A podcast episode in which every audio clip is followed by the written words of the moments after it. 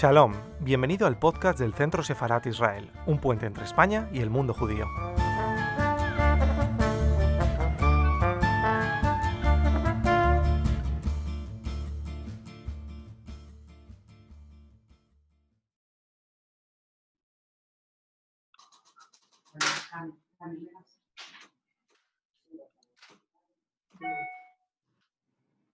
Buenas tardes a todos. Bienvenidos a este coloquio Libros y Literatura, un puente entre España e Israel. Muchas gracias a todos los que nos estáis siguiendo por YouTube. Es un placer esta nueva forma de comunicación virtual, estos coloquios virtuales que nos permiten llegar y estar presentes de otra manera delante de, de vosotros.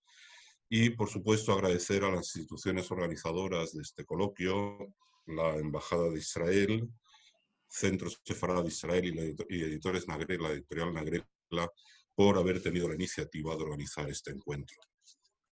Normalmente, cuando hablamos de relaciones bilaterales o de relaciones entre países, lo primero lo que pensamos es en la diplomacia clásica, en que eh, se habla de los aspectos políticos, los aspectos diplomáticos, incluso mucha gente entiende también ya hoy eh, aspectos, pues, no lo sé, deportivos, eh, económicos, comerciales, como elementos centrales en los que se trabaja sistemáticamente desde la diplomacia y para todos aquellos que están involucrados en acercar a dos países, a dos sociedades en un determinado momento.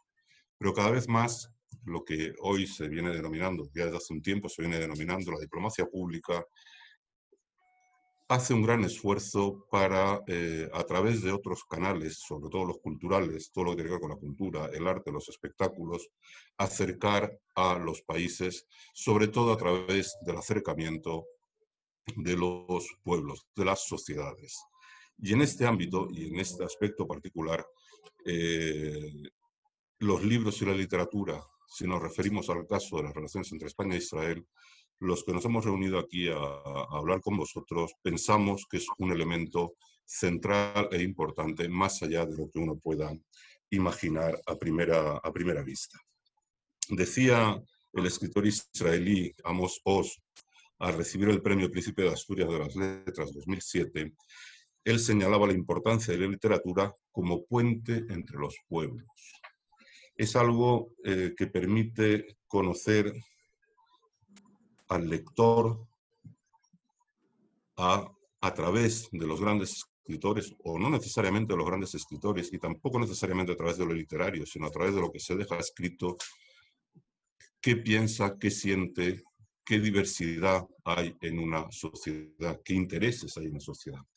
Y eh, para hablar de, de, estos temas nos acompañan hoy, y los voy a mencionar en el orden en que intervendrán, Rodica Radian Gordon, embajadora de Israel en España, Ana Bejarano, profesora de la Universidad de Barcelona y traductora de literatura israelí fundamentalmente, Rubén Lerner, director de eh, Nagrela Editores, y Miguel de Lucas, director de Centro Sefarad Israel, institución que ya mencionaba como organizadora de esta iniciativa, pero también eh, la anfitriona, anfitriona virtual, no estamos en su sala de la calle Mayor 69, pero sí estamos, eh, somos sus invitados eh, virtuales, todos nosotros, los que hablamos y los que nos estáis escuchando.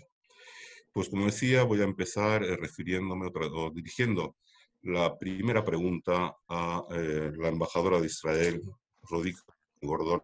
Buenas tardes, Rodica. Buenas tardes. Un placer estar con todos vosotros en Casa Sefarad, la, la casa virtual. Yo quería preguntarte, ¿qué importancia tiene para la diplomacia israelí el ámbito de las letras y la literatura para el acercamiento, como elemento para el acercamiento y el conocimiento de la actual realidad israelí? Entiendo que en tu caso esto, el peso de lo literario, de los libros, de la cultura es importante, tu concepción de la, de la diplomacia que, que desarrolles en tus distintas misiones, ya que uno de tus proyectos estrellas como embajadora en México fue lograr que Israel fuera el invitado de honor a la Feria Internacional del Libro de Guadalajara en 2013. Por favor, coméntanos un poco eh, hasta qué punto esto que, que estoy mencionando, que en España son conocidos muy diversos autores israelíes, Kahneman, solo de los literarios, que ya hemos mencionado algunos al hablar de, las traducciones de Ana Bejarano, pero un profesor Kahneman, Ariely, Harari, eh, Simón Pérez, Weizmann, se han convertido en personajes relativamente conocidos de un sector de la sociedad española. ¿Qué importancia da esto a todo, a todo este tema de, de la literatura y los libros como fuente? Eh, muchas gracias, eh, Uriel. Eh, empezaste por empezar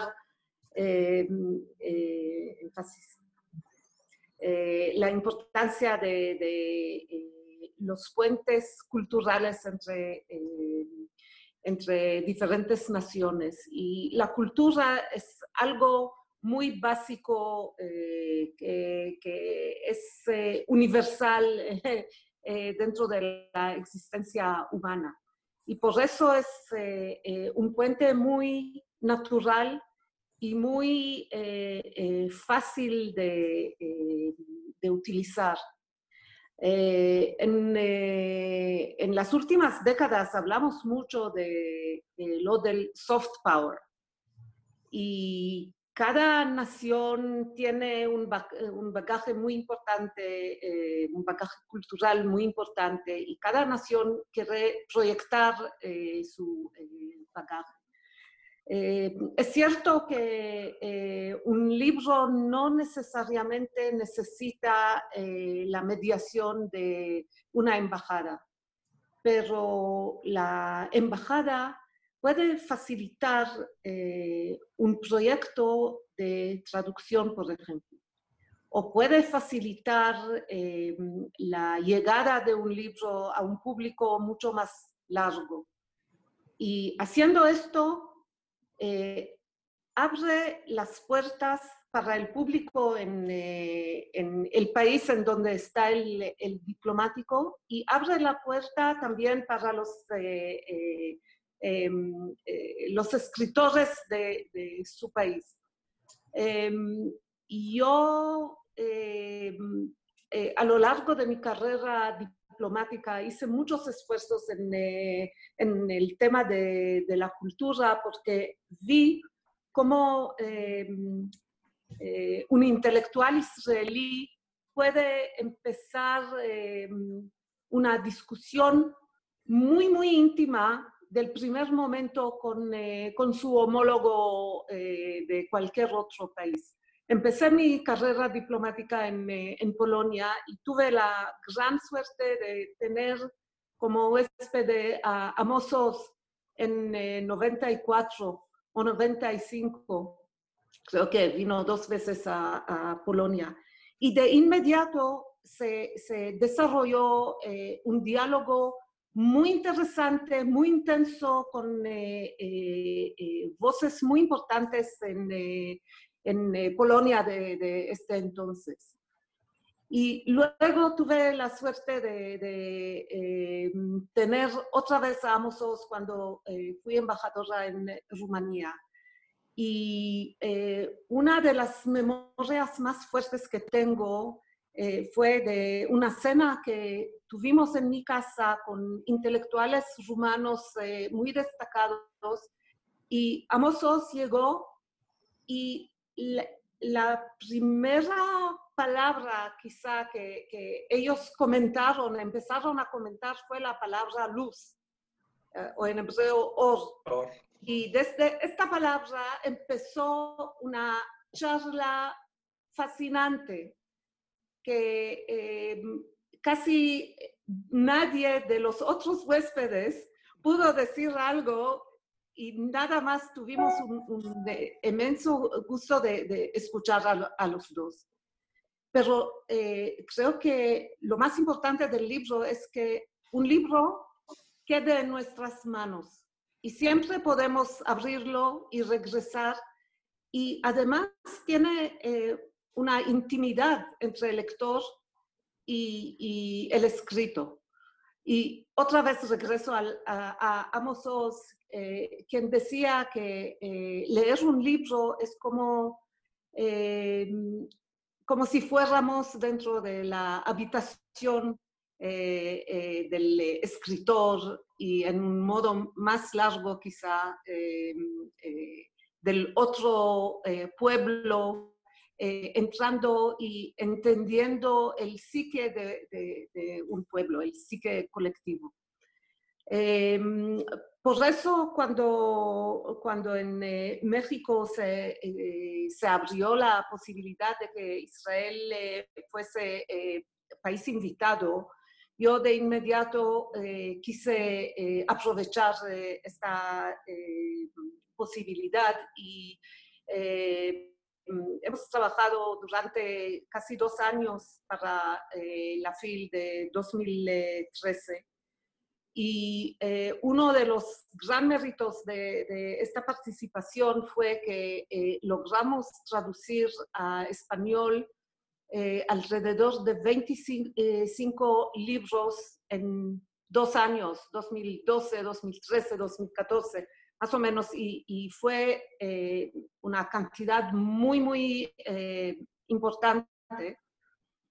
Y bueno, puedo decir que eh, el proyecto siguiente eh, en, este tema aquí en eh, España será de tratar de traducir otra vez un, nombre más importante de libros para que otra vez para que la gente de, habla español, que, es algo muy importante, es la segunda lengua más hablada en el mundo, para que la gente de, habla español tenga eh, la posibilidad de, conocer, de leer y lo más importante es eh, conocer a la generación más joven de, israelíes y entender, eh, entender los israelíes de un modo muy, muy íntimo. Muchas gracias, embajadora Rodica, por esta reflexión y por este por esta información que nos da sobre el papel central eh, de, dar a conocer las letras israelíes a sus escritores en su diversidad y en sus diferentes generaciones. Porque es cierto que uno de los temas a los que se enfrenta eh, la imagen de Israel en España es una visión muy, muy unilateral, muy centrada en un único aspecto y muchas veces es percibida como una sociedad monolítica. Y es a través de las letras, posiblemente, es uno de los exponentes que quizá con mayor facilidad nos muestran esa diversidad eh, de la sociedad israelí, esa pluralidad de ideas.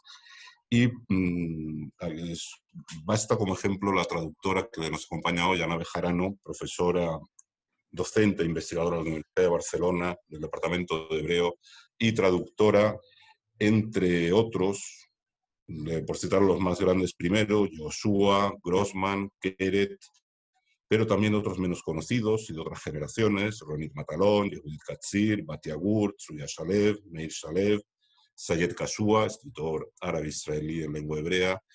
Eh, solo la enumeración y solo un poquito de las vidas de estos autores nos mostraría esa diversidad de las letras israelíes que a su vez es reflejo de la diversidad de la sociedad israelí y de su, pujanza intelectual.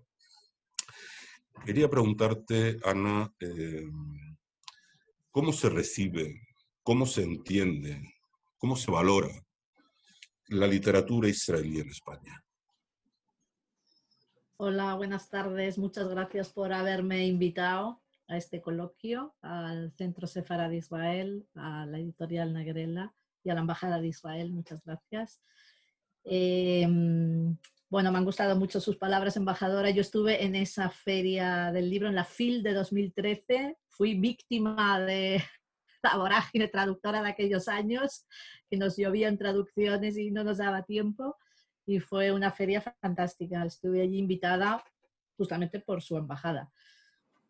Y bueno, yo creo que mm, en realidad yo soy más bien filóloga y profesora, pero con los años, ya a mi avanzada edad, la verdad es que me gusta que me hayáis puesto traductora, porque veo que en realidad, con todo lo que yo quiero a mis estudiantes, que son lo mejor de la universidad y que son fantásticos, veo que en realidad lo que va a quedar es la labor traductora, eh, aparte de los discípulos que uno puede dejar, mm, que tengo muchos y muy buenos. Y creo que la visión que se da de Israel a través de la literatura, tienes razón, Uriel, eh, Macías, que es eh, una visión muy diferente de lo que la gente pues, ve a diario en la televisión o ve en la prensa.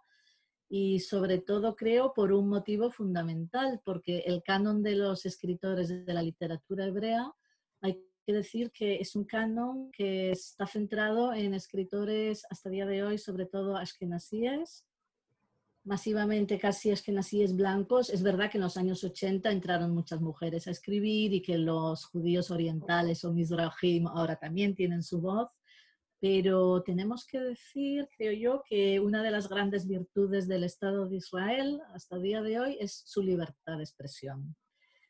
Y el hecho de que Amos Oz pues, sea promovido por una embajada que, diciendo lo que dice, que Sayed Keshua, que es un escritor árabe eh, siendo muy autocrítico, siendo muy crítico con lo que es eh, la política de Israel.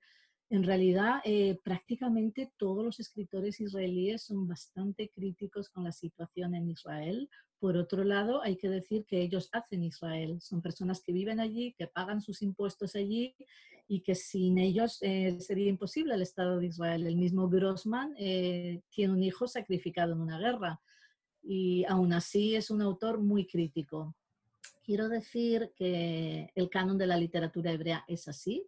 Yo simplemente soy una mensajera y entonces con los años he visto que en realidad gente que era muy anti-Israel, gente que incluso ha acudido a conferencias mías, estoy segura, desde, mm, eh, digamos, el campamento palestino para atacar o para rebatir o para reventar una conferencia, viendo cómo escriben los escritores israelíes, han tendido una mano y se han quedado pasmados de ver que hay otro Israel, que quizá el entendimiento es posible.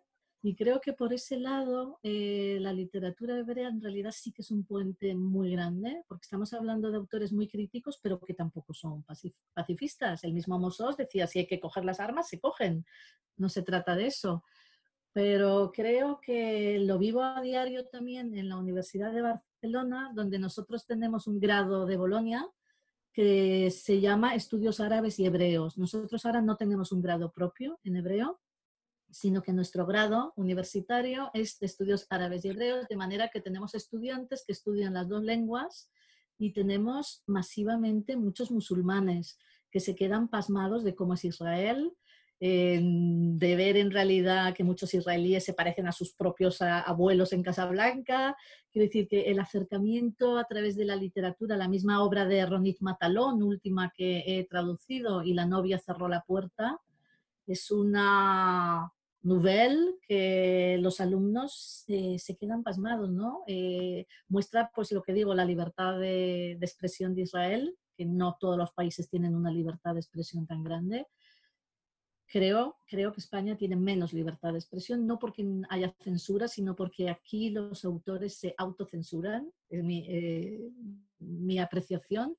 Y en cambio en Israel, eh, habiendo un gobierno de cierto color, se permite que los escritores pues, se expresen como ellos quieren. Luego, quizá también, eh, volviendo a lo de la literatura española, bueno, lo que es España con respecto a la literatura israelí, eh, son dos literaturas, creo yo, la española y la hebrea en general, que mantienen un diálogo muy fructífero con las fuentes. Hay literaturas que las fuentes son menos importantes. Para la literatura israelí las fuentes son extremadamente importantes. Eh, tienes que conocer un pasado judío. Claro que puedes leer las novelas actuales a un nivel simplemente de trama, pero el, verdadero disfrute estético de la literatura israelí como de toda la literatura hebrea, es eh, conocer las fuentes y ver cómo la obra actual dialoga con las fuentes. Esto la literatura española también lo ha hecho eh, masivamente. Y bueno, volviendo a citar a Mosós, que tenía unas citas maravillosas, él sostiene que el pueblo judío no es un linaje de sangre, sino un linaje de textos. Los que comparten unos textos pertenecen al pueblo judío y por mucho que tú de sangre seas judío, si no compartes unos textos, tú no perteneces al pueblo. Y eso se ve también en la obra de Aleph Bet Y, bueno, entre lo que es el mundo hispano y el mundo hebreo, creo que hay muchos paralelismos. Por otro lado, como anécdota también decir que tenemos los dos best bestsellers mayores de la historia. La Biblia es el libro más vendido, escrito en hebreo, y el segundo es el Quijote. O sea que también por ese lado eh, tenemos mm, nuestro paralelismo. Y bueno, los escritores israelíes, en realidad, eh, me da la sensación a mí, porque tengo amistad con ellos, con David Grossman, somos muy amigos, trabajamos además, él trabaja con sus traductores, las obras, con Aleph Bet Yoshua igual, con Surya Shalev, con Edgar Keret, Meir Shalev, es adorable, y me da la sensación de que mm, no, no, se conoce muy bien España y que ellos no acaban de entender, em, además del aporte que tiene la embajada, es cierto, bueno, es verdad que yo como traductora sé que hemos, la embajada ha colaborado muchísimas veces en, en pagar viajes de escritores, en promoverlos, pero aún así es desproporcionado el, la poca proyección, si hablamos de recepción de literatura israelí en España, creo que habría que hacer algo, no sé qué es lo que hay que hacer, porque no tiene sentido, como ha dicho la señora embajadora, el español es una lengua de comunicación internacional, no solamente la más hablada, sino la segunda de comunicación internacional después del inglés. Y no tiene sentido que una novela de Grossman, por ejemplo, en Alemania venda 70.000 ejemplares o 120.000 a veces, y en España, si vende 15.000, es un éxito. Cuando nosotros contamos con toda Hispanoamérica, porque nuestras traducciones en realidad las hechas en España funcionan en Hispanoamérica. Solamente se arreglan los textos de Edgar Keret en México porque es un escritor que escribe muy coloquial y bueno, el castellano coloquial de aquí no funciona en México y entonces sí hay un arreglo o para el lunfardo argentino. Y quizás sería lo único que su apreciación no acaban de entender por qué ellos no son tan conocidos aquí cuando en realidad no, no, hay un rechazo. Tampoco creo que las editoriales tengan la culpa, porque las editoriales también invitan a los autores, los promueven, la prensa habla de ellos. Bueno, no sé si he contestado a tus preguntas. muy bien, extensamente, además con, todo, con todas las vertientes del tema. Bueno, quizá también habría que ver cuáles son los índices de lectura y de venta de libros en Alemania. Cierto que el mercado hispanoamericano son entre 300 y 400 millones de lectores y el alemán, por mucho que uno estire, no llegará a los 100, me imagino. Pero bueno, también en España no solo la, la la literatura israelí me imagino que se vende menos, sino también otras literaturas, la, venta de ejemplares de libros. Y esto nos da pie a hablar con nuestro siguiente invitado, que es quien más sufre o quien sufre tanto como el escritor el déficit de venta de libros, que es eh, Rubén Lerner, director y fundador de la editorial eh, Nagrela Editores o editorial Nagrela una, eh, Rubén lleva toda su vida, de una forma o de otra, vinculado al mundo de, lo impreso, de los libros. Y aquí vamos a tener la perspectiva de un, editor que en su catálogo incluye diversos títulos de temas judíos y en particular, y es por lo que nos acompaña hoy aquí, sobre distintos aspectos de Israel. Una autobiografía de Weizmann, Memorias de Shimon Pérez y obras de alta divulgación como Innovarás, Hágase el agua, Startup Nation, tres obras que tratan tres aspectos de lo que podría ser el Israel moderno, el Israel científico, tecnológico, en relación con, eh, con, las nuevas tecnologías y también con el aprovechamiento del agua, con la ecología. Háblanos, por favor, Rubén, también de esto que estaba tratando Ana, del, del, problema de las ventas, de las cifras. Creo que es importante, que la perspectiva del editor es fundamental para entender por qué hay lo que hay, no hay otras cosas que no hay en, el, en, las, en las, estanterías de las, de las librerías españolas o de habla española respecto a Israel. Háblanos un poco de tu fondo editorial, por qué has elegido estos títulos, cuáles son los que mejor han funcionado a nivel comercial, eh, qué importancia tienen en, en, estos libros que has ido sacando, por ejemplo, el mercado hispanoamericano, la importancia relativa del mercado español en sentido estricto de España y el, eh, y los mercados hispanoamericanos. Háblanos un poco de, de, cómo te está funcionando ese fondo y por qué tu interés singular en lanzarte como editor a algo que a priori no era fácil. Bueno, lo primero, muchas gracias a, a todos, a, a, Miguel de Lucas del Centro Sefarad y a la embajadora y, y, a Ana, encantado de esto y de, y de poder colaborar con un gran mediador como tú.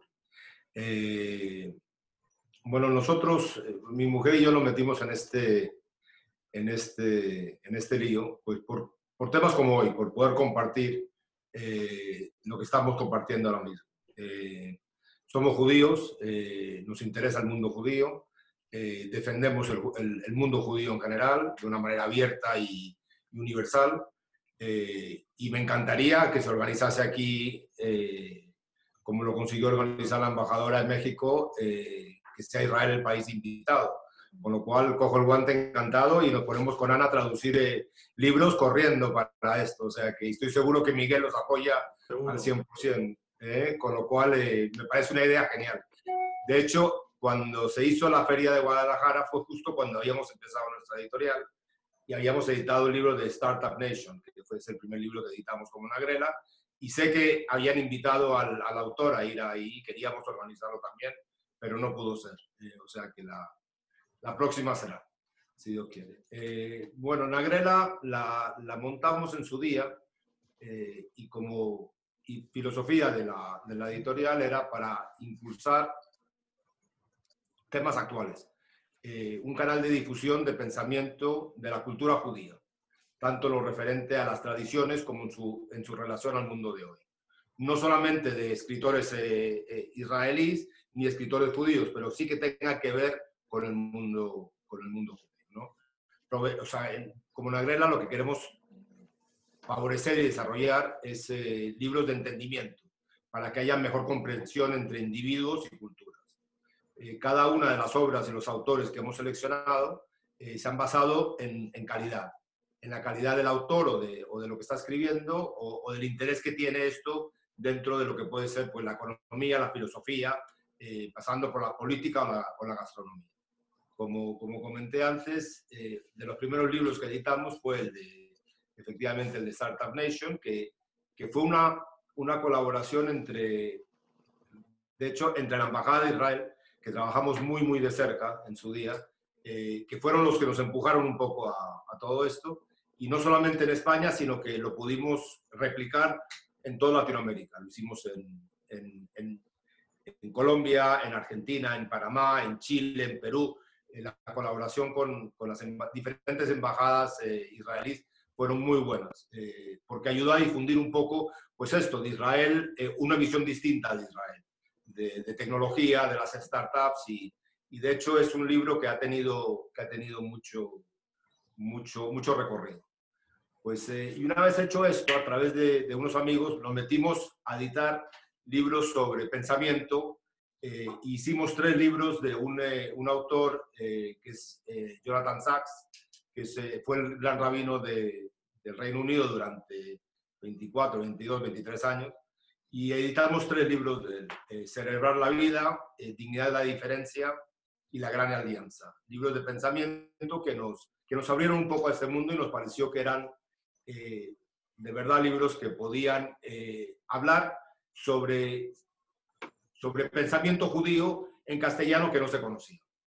Eh, y bueno, ya llevamos una veintena de libros, hemos hecho bastantes traducciones. Eh, como dijo muy bien Uri, hemos hecho la autobiografía de Simón Pérez, que es un libro que está teniendo mucho éxito. Reeditamos la, autobiografía de Hein Weissman, eh, Prueba y Error, que es un libro que nos fascinó tanto a mi mujer como a mí y que estaba descatalogado desde hace muchos años. Eh, igual que, por ejemplo, el libro de Benzion Netanyahu, Los orígenes de la Inquisición, eh, que hicimos una recopilación de su libro, porque era un libro de 1.200 páginas y lo, lo, conseguimos reducir a 800. Pero bueno, hemos intentado editar en todos estos años libros de calidad que tengan que ver eh, con el mundo judío y, y, la verdad que estamos muy contentos con, con que poco a poco pues, hemos ido creando una, un, catálogo que, que, yo creo que es relevante y está enfocado en lo que, a lo que nos dedicamos.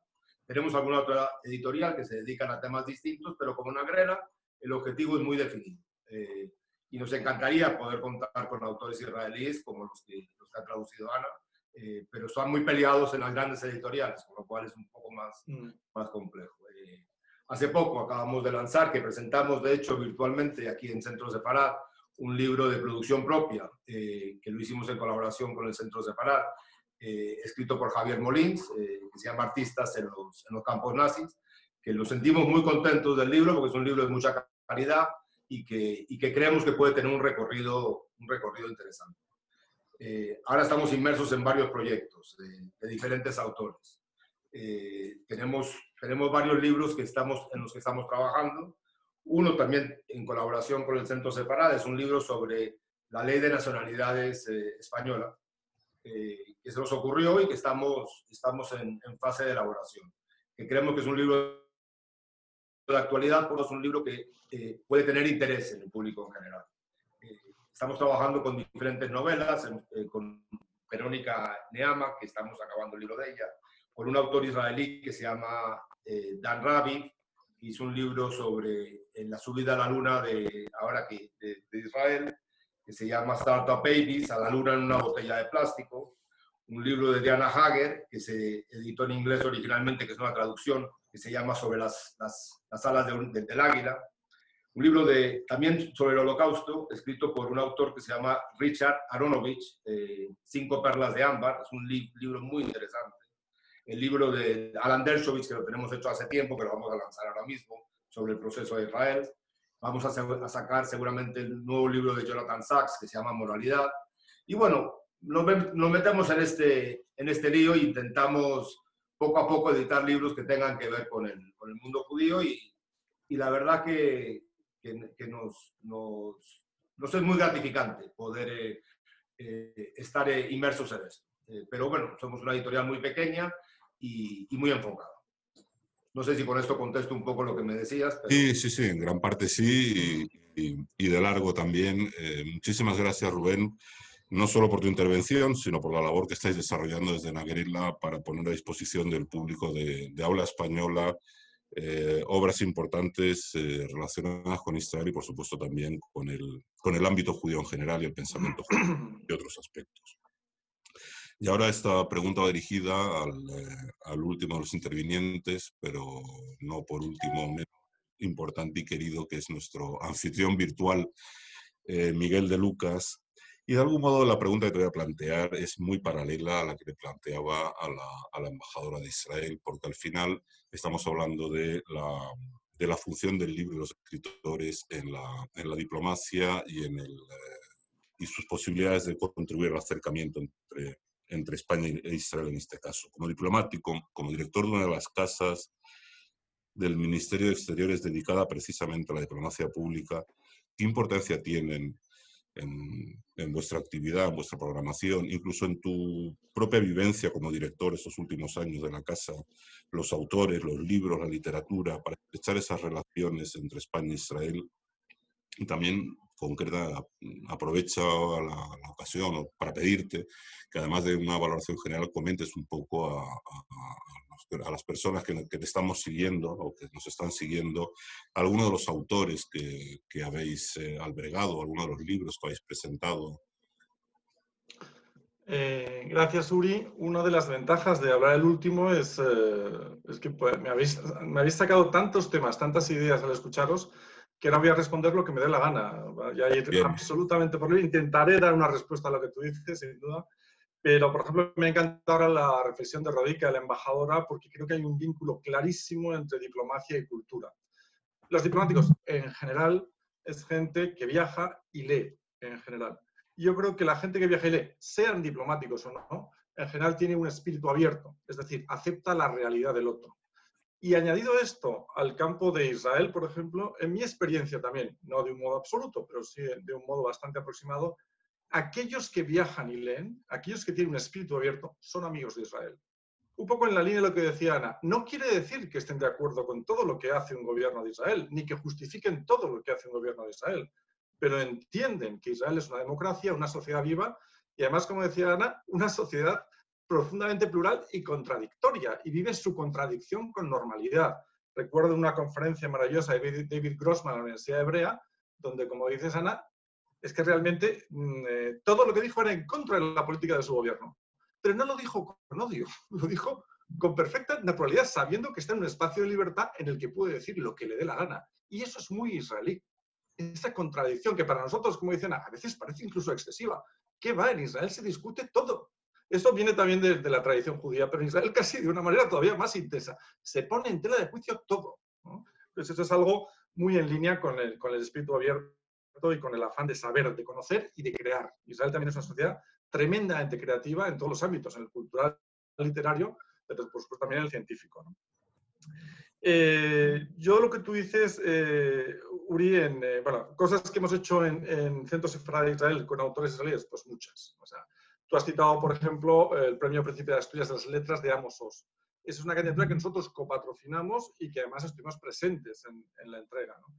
Autores que han estado presentes o hemos presentado sus obras o hemos tenido relación con ellos, pues Nathan Jonathan, Aleph Ben Meir Saleh, Edgar Queret, eh, Aaron Appelfeld, Joel Bloom. Eh, yo voy a citar una serie de casos específicos que son los que a mí más me impresionaron, o momentos en nuestra relación con autores o con el mundo literario que considero más interesantes.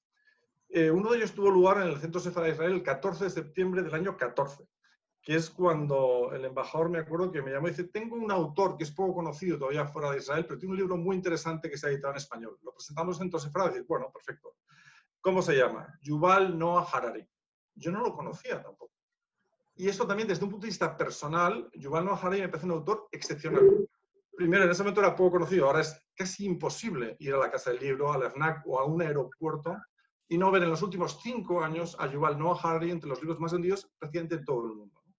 Creo porque es la, obra que él desarrolla, sobre todo en su primer libro, que es el que presentó con nosotros en, en Sapiens, de Animales a Dioses, es excepcional aunque no esté completamente de acuerdo en todo lo que dice, me parece que su visión, la manera de, ejercerla, la manera de presentarla, es muy novedosa. Y para mí, también en el plano personal, me impresionó mucho, es un autor al que valoro muchísimo. Luego también eh, quiero destacar a una persona, en este caso es Mercedes Monmani, que como crítica literaria es una gran conocedora de lo que es la literatura israelí y que muchas de estas actividades nos ha acompañado. Yo creo que merece una mención especial y también a Esther Bendahan, nuestra directora de programación cultural, que es una gran conocedora de la materia. Eh, experiencia personal que tuve también hace pocos años, tres años aproximadamente, es cuando la Jerusalem Foundation me invitó a Israel y estuve en Miskenot Saanim. Miskenot Saanim sería algo así, exactamente lo mismo como la residencia de estudiantes, un lugar maravilloso en un barrio fuera de Jerusalén, el barrio del Molino, y donde van básicamente gente, donde Vargas Llosa, autores vivos han estado haciendo parte de su obra, ¿no? y estar ahí cuatro días disfrutando de la presencia de algunos autores, y viendo en ese lugar de creación, pues para mí fue una experiencia también maravillosa. Luego quiero destacar también la labor de la Embajada de España en Israel, de su Consejería Cultural y al mismo tiempo del Instituto Cervantes en Tel Aviv, que buena parte del conocimiento mutuo entre autores, en este caso más de españoles hacia Israel, hace una labor excepcional. Eh, importante para nosotros también fue el Congreso de Hispanistas de la Asociación Internacional de Hispanistas, creado en su día por Menéndez Pidal y que se reunió el pasado año, en julio de 2019, en Jerusalén, en la Universidad Hebrea. Fue una ocasión maravillosa de encuentro entre hispanistas de todo el mundo y además fue en Israel, venciendo muchas resistencias, porque hubo quien dijo, ¿por qué en Israel? Pues sí, en Israel. Y en una universidad del prestigio académico que tiene la Universidad Hebrea.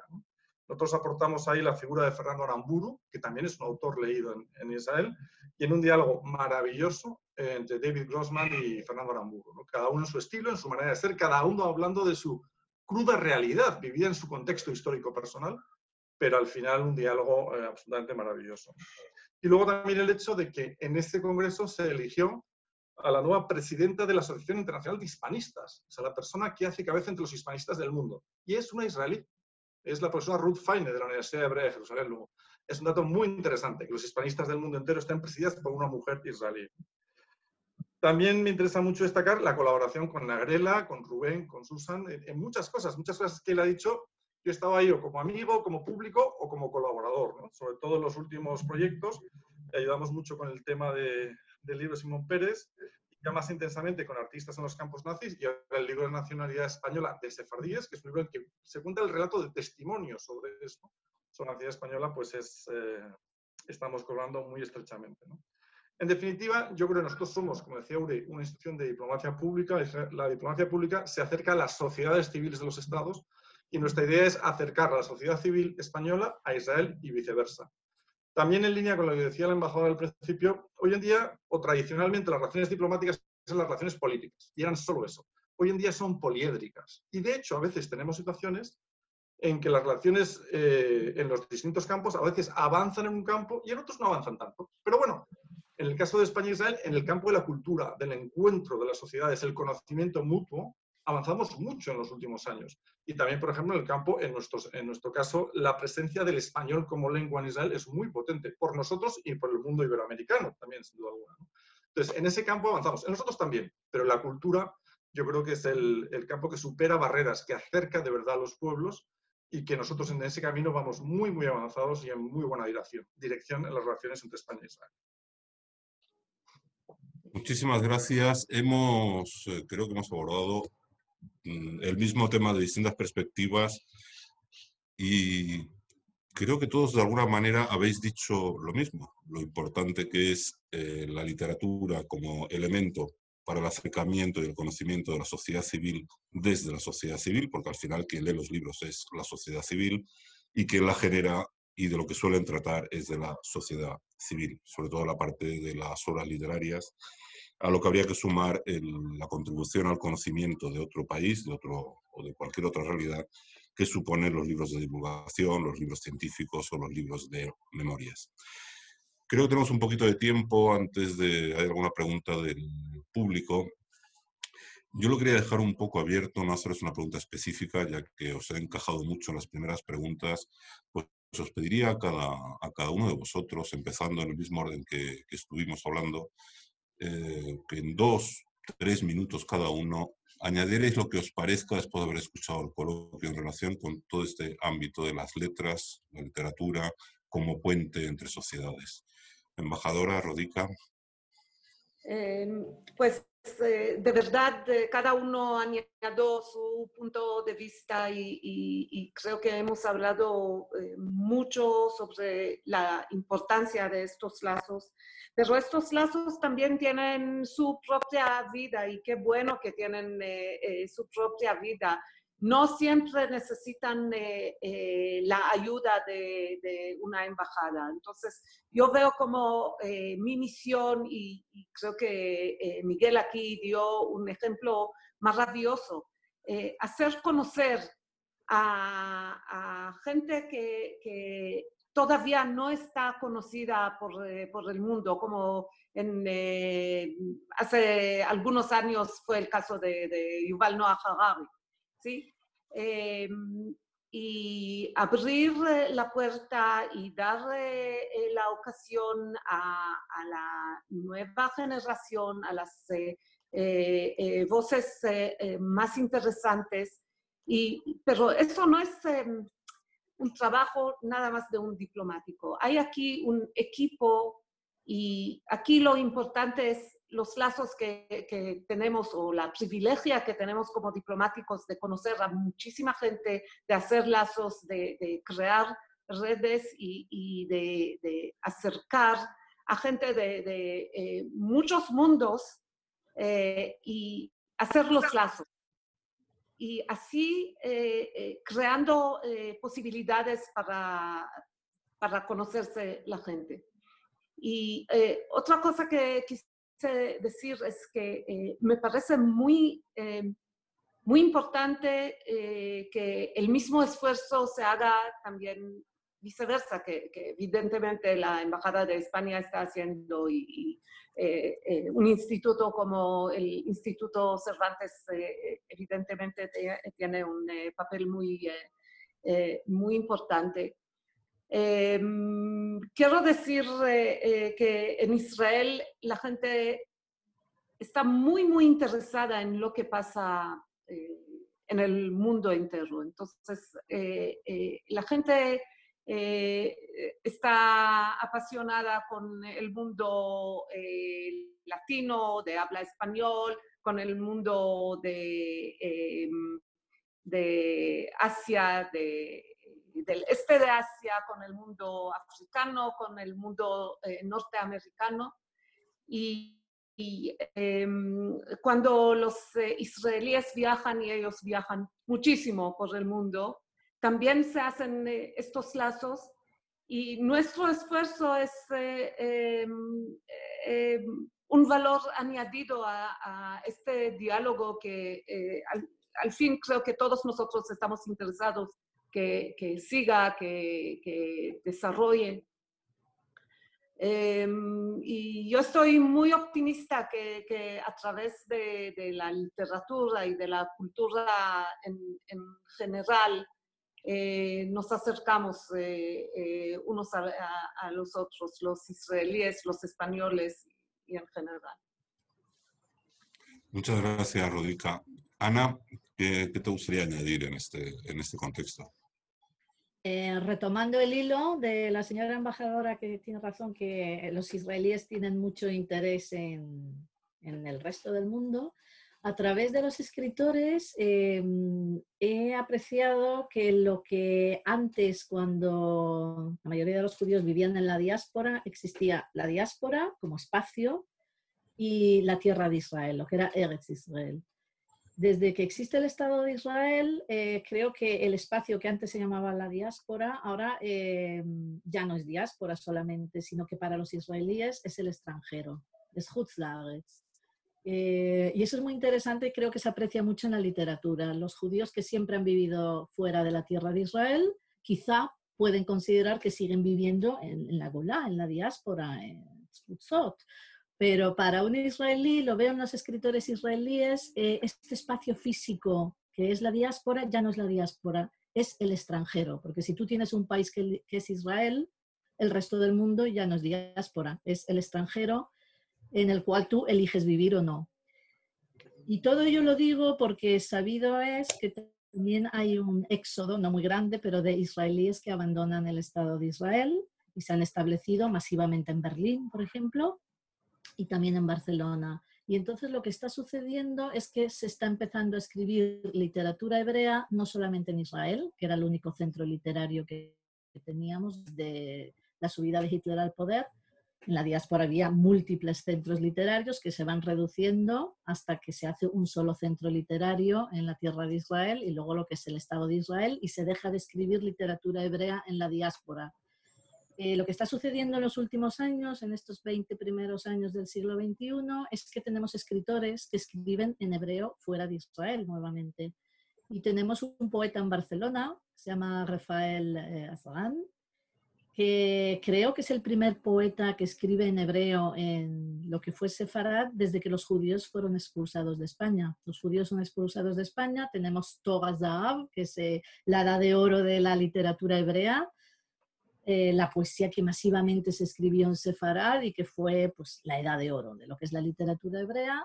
Los judíos son expulsados y deja de escribirse poesía hebrea en, en este lugar geográfico, mientras que ahora empezamos a tener en Sefarad poetas que vuelven a escribir en, en hebreo, pero para ellos ya no es eh, una Sefarad de la diáspora, sino que es eh, es escribir en el extranjero en hebreo. Este fenómeno también me parece interesante y nos dio que pensar el Festival del Libro Judío que tenemos en Barcelona desde hace cuatro años, ya hemos tenido cuatro sesiones del Festival del Libro Judío que se llama Sefer Barcelona y que, en el que tratamos literatura judía por un lado y literatura hebrea por el otro, y también apoyados por la embajada hemos traído autores israelíes, hemos traído a Nir Bagam, hemos traído a Tzuya Shelev, y hemos traído a Dorit Rabinian.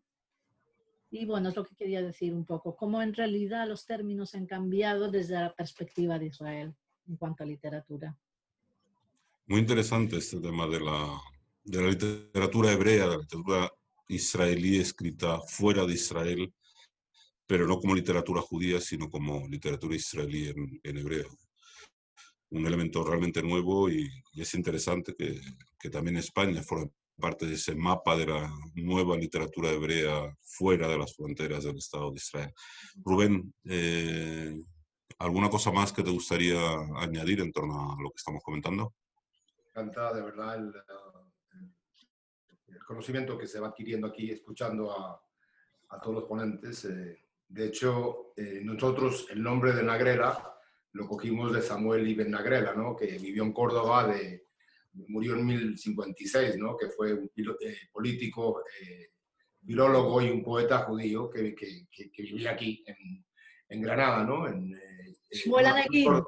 ¿Eh? Nagid. Efectivamente, tú sabes mucho más de esto que yo.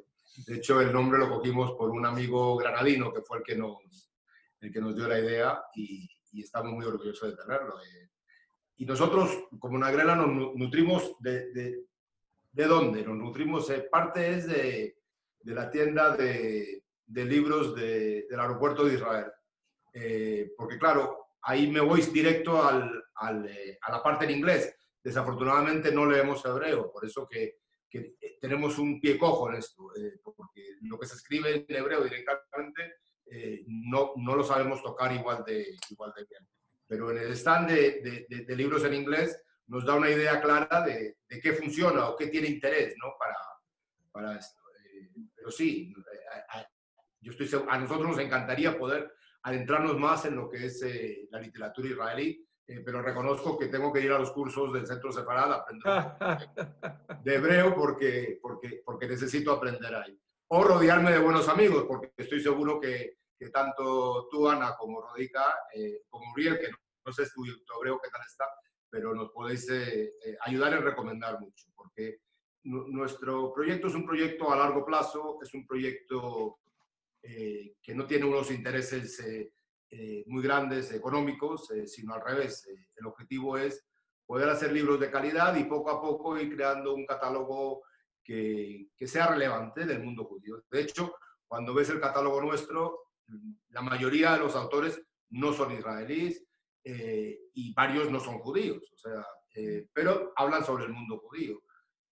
destacar, por ejemplo, a Jennifer Teach, que la trajimos a Madrid y lo presentamos en, en en la embajada, a, través de la embajada alemana, eh, y que hablaba de, el título de su libro eh, es muy fuerte, es Mi abuelo me hubiera pegado un tiro, ¿no? Ella era eh, nieta de Amon Gotts, ¿no? Y este tipo de libros, o sea, ese tipo de, de, relaciones, o cuando vino el mismo hijo de Simón Pérez, que hicimos la presentación aquí en Centro de Pará, fue impresionante.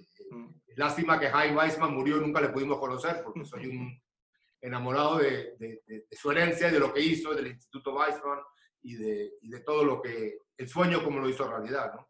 Eh, pero sí, nosotros nos encantará, nos encanta aprender, creemos que los libros son eh, la, la, eh, la, fuente de, de, cercanía a los pueblos y que quita mucho prejuicio y que no hay que estar de acuerdo con, con un punto de vista o el otro y desde luego es el, el, el, el futuro el futuro de, que las civilizaciones se encuentren de verdad.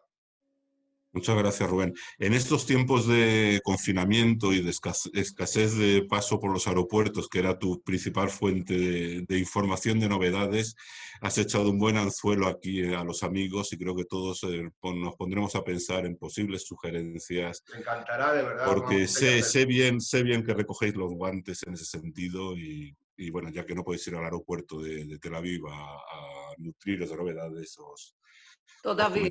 Oh, eh, todavía, por supuesto, pero bueno, le da tiempo a sacar algún librito entre tanto. bueno, gracias, Rubén. Miguel, eh, lo mismo, plena libertad para añadir en este diálogo sobre, sobre los libros como puente alguna otra idea o alguna otra historia que nos quieras contar. Me parece simpaticísimo, Rubén. Yo hago exactamente lo mismo. En esa gran plaza circular, cuando la gente se va al duty free o a, tomarse una pizza, yo me voy a la librería también y me nutro de libros, en mi caso más de historia, de antropología, de arqueología, me fascina creo que la próxima vez que vaya a Rodica, cuando hable en el aeropuerto, podré ya ir a los libros en hebreo, ¿eh? por lo menos a leer los titulares. Todavía voy como tú a la zona de inglés o a la que también hay unos algunos en francés. Eso era publicidad encubierta, eso era publicidad encubierta de los cursos de Estamos aliados con la librería del aeropuerto, tenemos parte de los beneficios. Pero no salgo nunca del aeropuerto sin algún libro de historia de Israel, de historia de antropología. O sea, me encanta esa, esa librería. Eso por un lado. Y mi reflexión va un poco, eh, hemos hablado de libros y está muy bien, eh, porque el libro yo creo que es la parte más excelsa de la transmisión de la cultura, ¿no? Es el, el vehículo tradicional y, y, nunca superado. La tradición oral tiene mucho encanto, pero la tradición oral se pierde en el tiempo. Alguien definió los libros como el disco duro de la memoria histórica. En la medida que empezamos a escribir podemos tomar conciencia de la antigüedad de nuestra identidad. Antes no podíamos.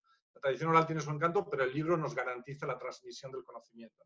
Pero ampliemos también a otros, ámbitos de la cultura, ¿no? y, yo creo que en ese ámbito la relación entre España e Israel es intensa también.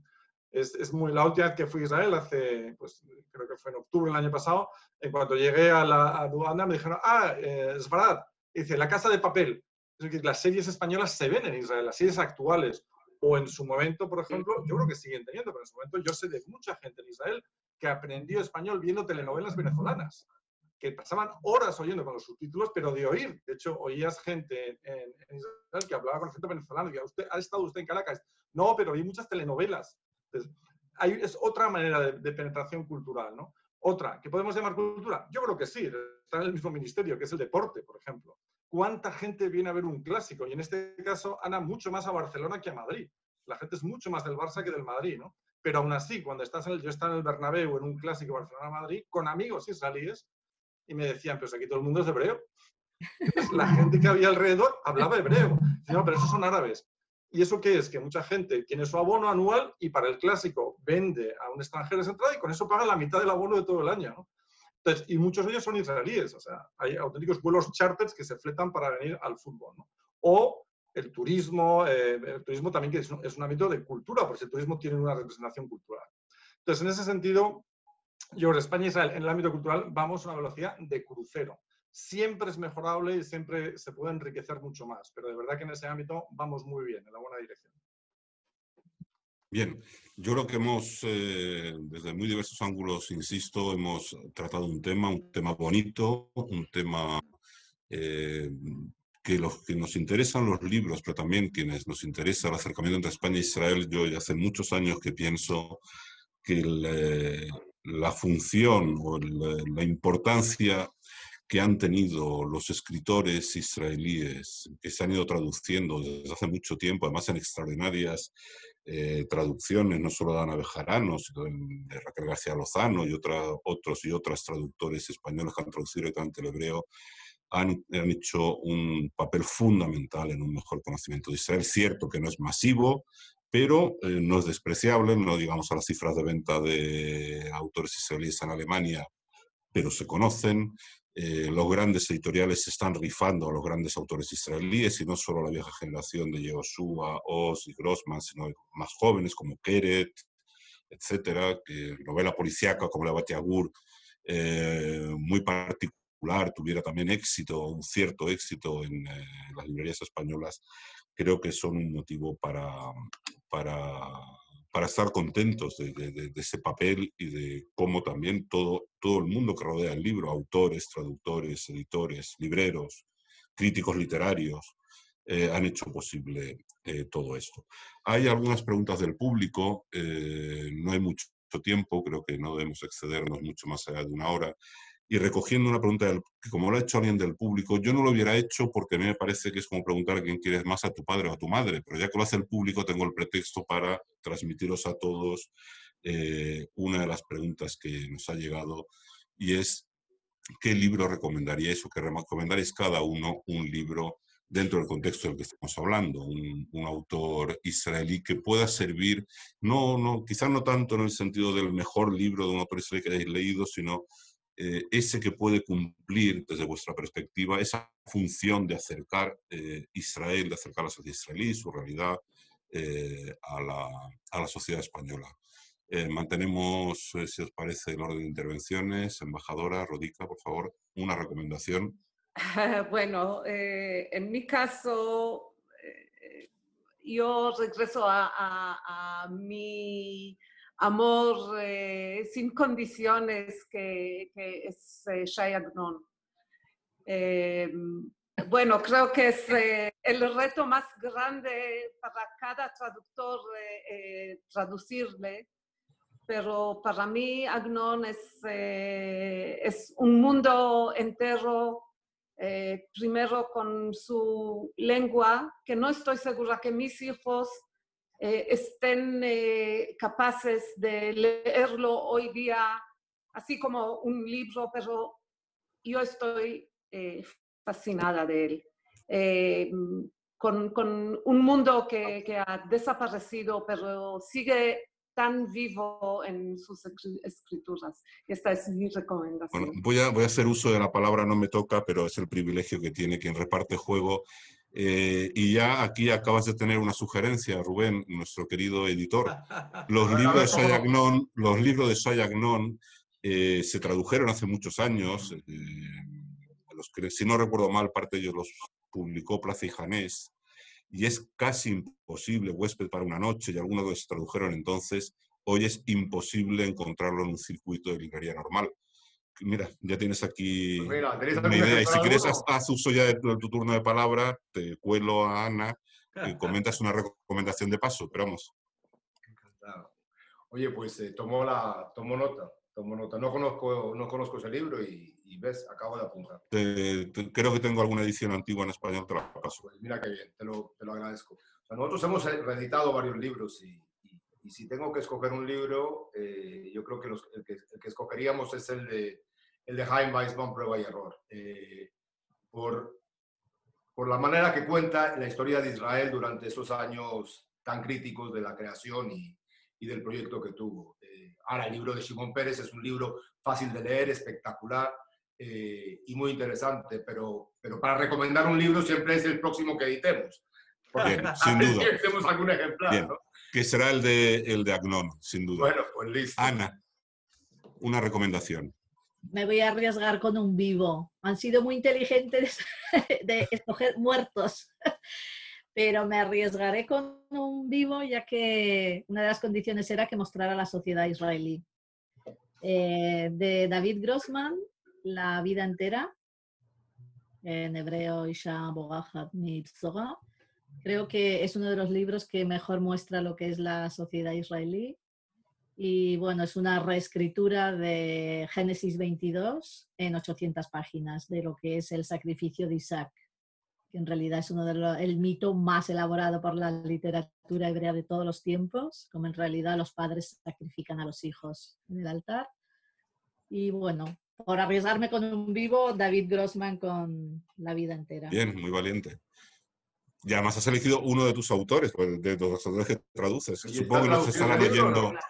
Supongo que no te estarán oyendo los otros autores que traduces. Por eso te digo que me Ya, arriesgo. ya. Em, bueno, Bien, la verdad sido muy valiente. Tengo la suerte de que son todos buenísimos, siempre lo digo. No tenemos mérito los traductores de hebreo porque es que la materia prima es buenísima. Claro que sí. Son muy buenos. Miguel, te toca decir la última palabra o la última recomendación. Yo creo que ya lo he hecho. Yo he recomendado un libro en mis palabras y es eh, Sapiens de Animales Dioses de Yuval, Yuval Noah Harari. Es un libro que a mí me impresionó mucho. Además, cuando un autor me gusta de verdad, suelo ser muy crítico con él, porque no, no me gusta identificarme completamente. Estoy de acuerdo en algunas cosas sí, en otras no, pero que el tratamiento es sencillamente brillante. Hasta el punto de que no me caso con un autor es que el siguiente, que es Homo Deus, no me gusta. Creo que es Sapiens en el que Yuval Noah Harari lo da todo, o sea, y da una visión de la historia de la humanidad novedosa y además muy vinculada a la historia también del pueblo judío y del propio Estado de Israel. Y luego, aunque el editor es, eh, Rubén, y yo pensaba que decir, pero yo también parto una lanza por la biografía de Simón Pérez. O sea, es fascinante, fascinante, y lo resumiría en una idea que él dice que es un inmoderado deseo de paz. Esa es la vida de un hombre que ha creído en el proyecto del Estado de Israel y ha creído también en pie de igualdad en un inmoderado deseo de paz y lo transmite en todas sus líneas. Bien, pues nos vamos con eh, cuatro invitados y cinco recomendaciones de libros, o cinco entre libros y autores. Agnon, Grossman, Weizmann, Harari y eh, ay, Pérez. Autores de diferentes épocas, diferentes géneros, diferentes estilos, todos ellos, sin embargo, o precisamente, voces de Israel, voces diferentes de Israel, que abordan y transmiten su, legado, su historia, su visión del mundo, su visión de la literatura de forma muy diferente y mm, sumados todos ellos posiblemente nos puedan dar eh, una perspectiva de lo que es la sociedad israelí, de lo que han sido sus retos intelectuales. Y ya solo me resta agradecer, en primer lugar, a las personas que me han acompañado en este coloquio virtual, la embajadora de Israel, Rodi Carradian, Ana Bejarano, profesora, profesora de la Universidad de Barcelona y traductora, eh, Rubén Lerner, director de Ediciones Nagrela, Miguel de Lucas, director del Centro Sefarad de Israel y anfitrión virtual de, de este acto, y por supuesto a todos los que nos eh, habéis estado siguiendo eh, virtualmente y aquellos que en el futuro nos veáis en los próximos días. Muchas gracias por haberos fijado en este programa, en este coloquio, y solo animaros a subiros a ese puente que son las letras hebreas eh, traducidas al español. Muchas gracias a todos.